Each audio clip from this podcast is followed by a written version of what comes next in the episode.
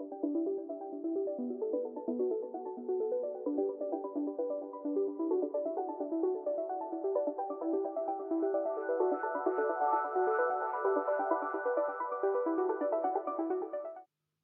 día después de mi cumpleaños, es como si todo hubiera pasado. Con todo me refiero a las muchas tormentas que traía en mi cabeza. Entre ellas, el pensar que aún a mi edad no había conseguido todo. ¿Y qué más seguía?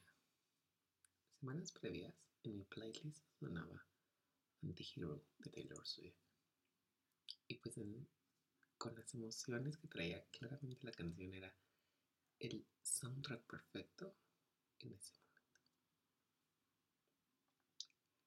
Hola de tú a tú, este episodio es para mí, es para ti, es para todos los que nos hemos sentido que en algún momento no somos lo suficientemente inteligentes, ricos, amorosos, sexys. Y puedes insertar aquí la sensación que más te venga a la cabeza tu sentir, porque se me puede ir la grabación, la temporada y la vida describiendo todo lo que llegamos a sentir, a pensar sobre nosotros. Y justo como te contaba en introducción, pues mientras escuchaba Anti-Hero, la frase Sometimes I feel like everybody is a sexy baby no dejó de retumbar en mi cabeza porque yo también, sometimes I feel like everybody is better than me, es todo lo que yo no puedo imaginar y mucho más. Yo desde siempre siento que todos son exitosos y que a mí la vida solo me anda dando patadas. Y bueno, quizás lo puedas entender mejor si escuchas el episodio 63 sobre el síndrome del impostor. Así que hoy este episodio es diferente porque no hay listas. Vamos a hablar sobre un tema que había dejado en algún momento en historias de Instagram y hoy está aquí. ¿Cómo empacamos el éxito? Y es que desde que esta pregunta llegó a mi vida, no he dejado de cuestionarme cómo lo hacemos, qué definición le damos nosotros y cuál es el concepto que traemos de nuestras creencias el día que pude romper esa foto sobre cómo se veía el éxito para mí y lo que representaba, y realmente era sentirlo, quise correr en un sentido figurativo, a tomar una nueva foto de lo que representaba para mí y el trasfondo que tiene. Y te quiero invitar a hacer este ejercicio. Yo lo hice hace algún tiempo preguntándome, ¿qué es el éxito? y más que qué es, ¿cómo se ve el éxito para mí? Entonces empezó a llegar mucha magia, mm, a lo mejor no magia es la palabra correcta, empezaron a llegar muchas referencias sobre lo que yo creía y sobre las creencias que traía. Así que te quiero invitar a cerrar los ojos e imaginar el siguiente escenario. Es una mañana se abril o mayo, donde no está nublado ni hace tanto frío o calor. En un jardín donde a lo lejos puedes ver una mesa que se decora con un color rosa y hay flores. Al otro extremo una mesa con una gran variedad de comida. Y durante esta escena el tiempo pasa relativamente suave y ligero. Empiezan a llegar personas y se sientan, se abrazan, ríen y comparten fruta, un pan de dulce. La escena huele a primavera, al rocío de las flores, con algunas notas de café y cierta brisa que trae el viento. Hay niños corriendo, jugando, un perrito que corre con su pelota y con los niños. Tómate el tiempo para respirar y exhalar y comenzamos a abrir los ojos.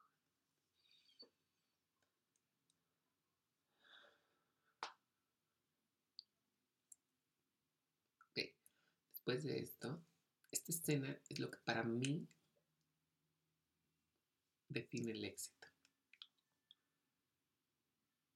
Es una mesa compartida con las personas que quiero, que nos queremos, estamos riendo y dejando que la vida se sienta ligera. Me hace sentir muy expansivo, creativo y emocionado a la vez. Las he compartido, a lo mejor no en ese escenario tan romántico o romantizado. Sin embargo, he tenido esas em, escenas en realidades muy amenas en donde compartimos copas de vino y otras cosas, como justo uno de estos temas. Después de muchos años, yo decidí romper muchas fotos. Y cuando me refiero a romper fotos es a... Visualmente me gusta ejemplificar qué procesos de mi vida voy viviendo. Y siempre imagino que tengo fotografías de las cosas que, o de los momentos que yo quiero llegar a tener, quiero que sucedan y se hagan realidad. Y hay algunas de ellas que duele y duele mucho romper, porque no son procesos sencillos. Duele romper porque sus realidades o lo que yo pensaba que era real en ese momento ya no lo es o ya no se alinea conmigo y es desaprender y quitarte esas creencias que traes de la vida.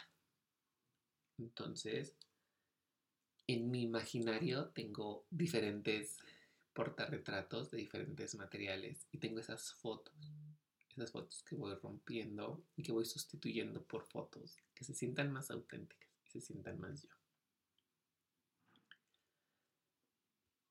De hecho, se llega a sentir como si quemara y a la vez, como cuando éramos niños y el aire corría en nuestras caras o cuando íbamos en el carro y sacábamos la mano y el aire solamente se dejaba llevar. Así se siente ir abrazando en este proceso. Como te decía, hoy no hay una lista en este podcast, en este tema, pero te quería compartir de voz propia las veces más significativas en las que creí que ser exitoso tenía cierta cara y forma y que me tenía que amoldar a eso. Y la realidad es que nunca fue así. Porque título que el éxito tiene diferentes empaques. Bueno, qué maravilla que sí sea y que podamos verlos todos y disfrutarlos. Aquellos a quienes se le están gozando compartiendo una cena con sus hijos, haciendo un chocomil o una malteada, o los que eligieron la vida de nómada para estar de un espacio a otro y tener un tiempo diferente, o quienes darían lo que sea por sus sobrinos y al final no buscan tener hijos, simplemente la magia de compartir. Todos y cada uno vemos, sentimos el éxito de diferentes aristas y escenarios nuestra vida es única en cada momento y eso vale completamente la pena. Algunas veces es real que me siento más vulnerable, el menos listo y el menos preparado, que quizá piense que no logre ciertas cosas. Y a veces quiero salir de ese sentimiento de vacío. Y sin embargo nunca es la solución. Tengo que afrontar que traigo ese sentimiento, sentirlo y que sea muy real para poder trabajarlo porque como te decía, es un proceso. Titulo este, este episodio Los empaques porque sale mi lado más diseñador. Bienvenido Efra, diseñador, entraste al chat y tiene algunos principios básicos. Porque no importa qué color o si tu empaque traiga alguna textura o acabado, tenga alguna forma y estructura especial, está hecho con otras cualidades que a veces no alcanzamos a ver y que llegamos a comparar, a comparar con cada una de las personas que nos encontramos y que podamos o no conocer. Empecé este episodio diciéndote sobre que un día después de mi cumpleaños la sensación era diferente. Y es que justo durante la celebración de mi cumpleaños, mientras compartíamos una pizza y vino, la noche se iba haciendo un poco más larga y la imagen que te contaba sobre cómo definía yo el éxito se volvía aún más tangible y real. Porque estábamos, las personas que yo quiero, que me quieren y que estimo, que llegamos a conectar y que nos llegamos a sentir cómodos con nuestra piel, con lo que tenemos y nos compartimos nuestros puntos de vista. Una de mis grandes amigas me escucha decir que me siento en el mejor momento de mi vida, sí, porque así se sienten los 30, y al mismo tiempo eh, me siento incierto por lo que va a pasar y al final nunca lo sabré. Y puede sonar extraño, porque sí me siento en el mejor momento de mi vida, tomando mis decisiones, eligiendo mi rumbo y siendo muy libre sobre ello. Y al final también la incertidumbre es extraña. Es una extraña sensación en donde hay días en los que puedo brincar de alegría, levantarme bailando y otros en donde digo, ching, ¿y ahora qué va a pasar? Y se trata de todas las emociones y vivencias que uno tiene, porque no siempre estoy super high. Les contaba que, que tenía una frase que me había llegado justamente unos días previos de un libro que estaba terminando de leer, que decía, no trates de entender la vida, solo vívela. Y empezamos a comentar muchas cosas. Después de eso, ella me dijo, admiro mucho lo que trabajas y lo que siempre tienes que hacer. Un proyecto nuevo, mm, cosas que inspiran a los demás y que compartes. Hice una pausa. Y durante esa pausa, que igual yo hago porque a veces me gana la emoción, me dijo, quizás estas palabras no son relevantes para ti, porque a mí no me consideras demasiado exitosa. Y yo entre mí pensaba, wow, o sea, existe este universo de alternativas y posibilidades. Mi respuesta fue muy clara, porque yo admiro demasiado el papel que ella realiza como mamá y que se dedica a su familia y al mismo tiempo busca trabajar y crecer. Y aún así sentimos culpa por lo que dejamos de hacer. Y de esta manera, en esa noche, una parte de mí iba sanando entre pizza y vinos, ¿no? Entendí que el éxito sí se debe de ver de muchas formas, porque nos permite encontrarnos y admirar en otros lo que a veces también está disponible para nosotros. Que eso no quiere decir que tenga que suceder de la misma manera, ni de forma instantánea. Que llevamos cada uno de nosotros un diferente proceso. Y sin embargo, estas personas que admiramos también son soporte para estar ahí, aún a la distancia. A mí me gusta mucho tomar de cada una de las personas que conozco un poco. Es como si tuviera una vasija o una maleta en donde iba depositando cada una de esas cosas que me van dejando para poder aprender y compartir su energía, conectar conmigo y sus ideas y tomarlo en ese momento. A lo mejor en el futuro eso ya no se alinea y tengo que hacer espacio para que entren cosas nuevas. Mientras escribía este episodio, eran casi las 9.35 de la noche y un ojo se me cerraba y sin embargo no dejaba de sonreír a la pantalla justo como ahorita, mientras grabo este episodio, porque es muy liberador y debo de confesarte que uno de mis anhelos más grandes siempre ha sido sentirme exitoso. Y me doy cuenta de que tengo diferentes perspectivas hoy en día sobre el éxito. Entendí que tenía que usar diferentes lentes y ahorita traigo unos lentes en donde mi Efra más íntimo y personal se siente cómodo en esa parte de la vida. Y sin embargo, sigo probándome armazones para encontrar mi lado más profesional y cómo se va a ir encaminando y cómo se va a hacer, cómo se va a ver el éxito en ese lado, porque no lo tenía descrito. Sabía que se tenía que ver de alguna manera, pero no me encantaba esa manera. Después de haberme titulado, de haber conseguido algunas certificaciones, ¿qué más seguía? No sé si sea una maestría, no sé si sea algo, un doctorado, o si tenga que seguir estudiando para que ese lado profesional tenga la forma que yo quiero y la vaya moldeando yo a mi manera. Y es que la vida se compone de tantas áreas que voy eligiendo quién quiero ser en esas áreas. No puedo ser alguien en específico y dictado para siempre, por siempre, porque pues voy cambiando y voy teniendo diferentes emociones y diferentes referencias que van nutriendo esta vida y esta posibilidad que estoy eligiendo. ¿Y qué crees? Que aún así sigo sintiendo que todo el mundo es más. Solamente que a días recientes, cuando empieza a pasar eso, procuro desconectarme. Tomando un libro, dibujando, sentándome a escribir, que se ha convertido en uno de mis grandes, grandes